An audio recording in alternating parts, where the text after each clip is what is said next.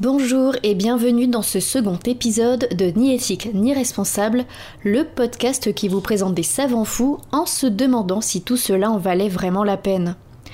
Vous souvenez-vous de ce que vous avez fait exactement il y a 15 jours, de ce que vous avez senti, de ce que vous avez mangé, des gens que vous avez croisés. La mémoire a cette capacité à faire le tri entre événements mémorables et détails de l'histoire. Plus les années passent et plus tout a tendance à s'effacer. On s'en rend compte avec nos proches décédés, plus le temps passe et moins on arrive à se représenter leur visage, les détails, des contours, le son de leur voix. Petit à petit, on ne distingue plus qu'un flou à la place de leur tête et des situations, des contextes qui nous rappellent leur existence. Et si, d'un coup d'électrode dans le cerveau, on pouvait avoir accès à un souvenir précis que nous pensions avoir oublié à jamais Laissez-moi vous parler de Wilder Penfield.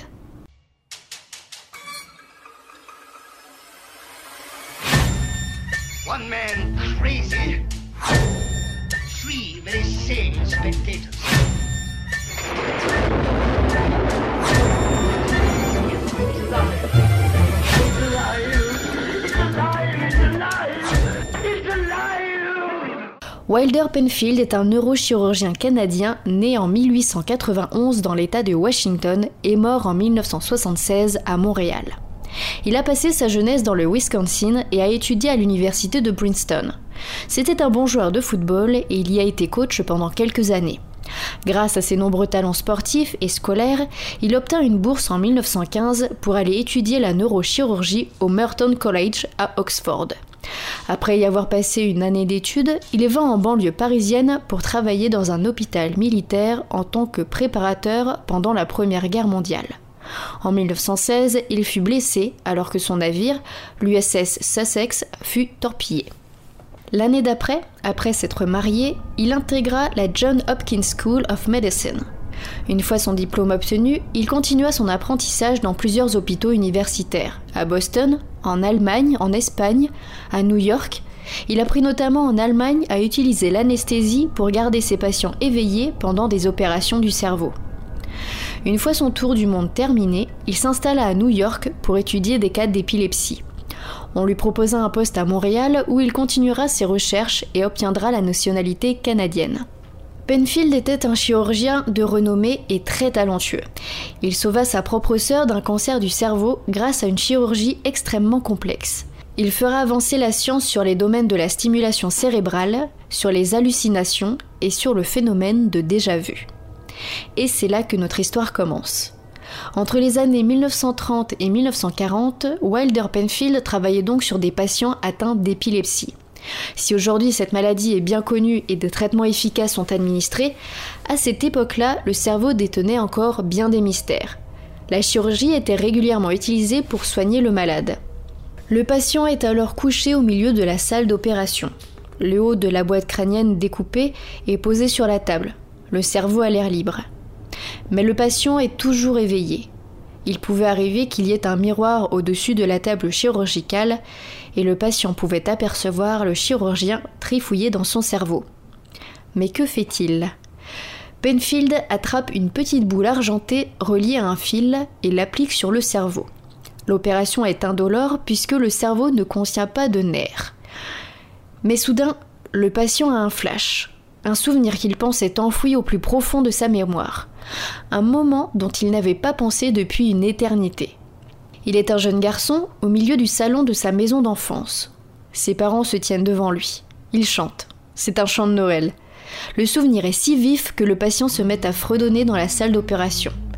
Le docteur retire l'électrode et le souvenir s'évapore immédiatement.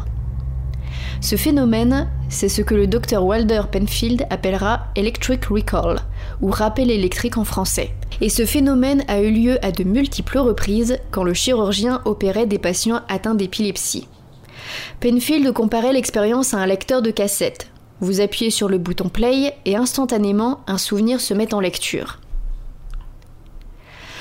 La première fois que le phénomène se déclencha, c'était en 1931. Le docteur Penfield opérait une femme au foyer de 37 ans qui se voyait donner naissance à sa fille. Il profita donc de ces opérations pour explorer le sujet plus en profondeur. Notre cerveau étant propre à chacun d'entre nous, la procédure d'opération veut que le chirurgien tapote un peu partout dans notre matière grise pour voir comment nous sommes câblés et pour identifier les zones endommagées. Mais à cette procédure standard, il ajouta quelques étapes. À chaque fois qu'il posait son électrode sur une partie du cerveau, il demandait à son patient si cela lui remémorait un souvenir, et si oui, lequel? À chaque fois que la réponse était affirmative, il inscrivait un numéro sur un papier qu'il laissait sur la partie du cerveau concernée.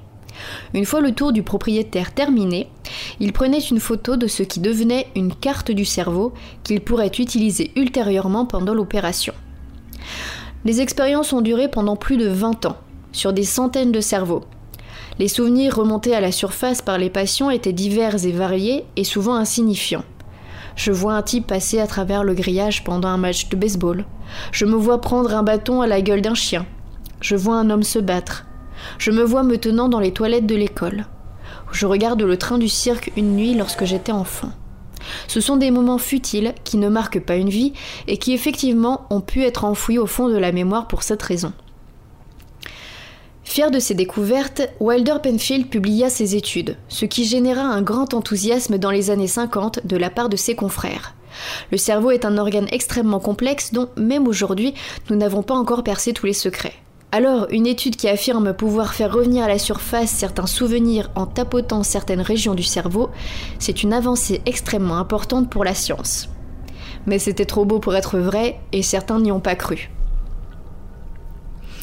Tout d'abord, les docteurs Paul Fedio et John Von Buren du National Institute of Neurological Diseases and Stroke dans le Maryland ont fait savoir en 1971 que, dans toute leur carrière à traiter des patients atteints d'épilepsie, ils n'avaient jamais été témoins de ce type de phénomène.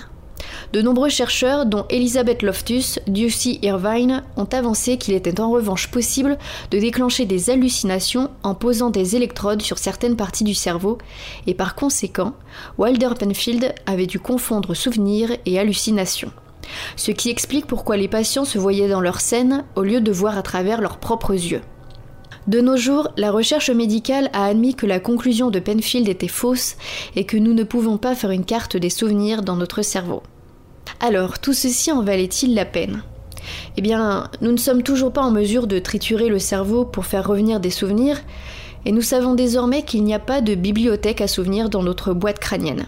Néanmoins, ces expériences n'ont fait de mal à personne. Les patients étaient bien traités pour leur épilepsie et les électrodes ne leur ont fait aucun dommage.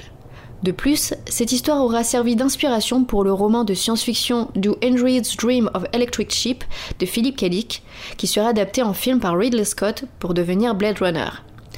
Dans le roman et dans le film, les personnages utilisent un dispositif, le Penfield Mood Organ, qui permet de faire apparaître des émotions sur commande. Cela inspira aussi grandement Total Recall, aussi écrit par Kadik, où les personnages du futur peuvent aller dans une clinique se faire implanter de faux souvenirs de vacances idylliques. Avec ces éléments, je vous laisse vous faire votre propre opinion et je vous donne rendez-vous le mois prochain pour une nouvelle expérience ni éthique ni responsable.